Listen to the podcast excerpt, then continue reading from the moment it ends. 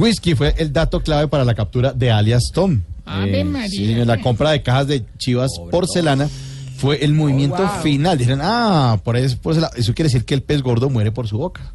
Vi mareado, Mauricio. Oye, ¿qué está haciendo Aurorita? Aterrada oyéndolo usted hablar de ese muchacho Ton que cogieron el fin de semana. Sí, claro. Ese Popeye definitivamente parece más bien el enemigo del verdadero Popeye. ¿Y por qué Aurorita? Pues porque para salir de la cárcel y seguir andando con traquetos tiene uno que ser muy brutus.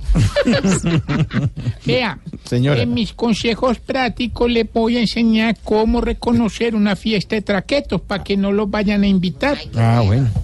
Vea, primero, si al mariachi lo ponen a cantar 13 veces la misma canción, piénselo. Sí. Segundo, si los meseros tienen mejor carro que usted, llórelo.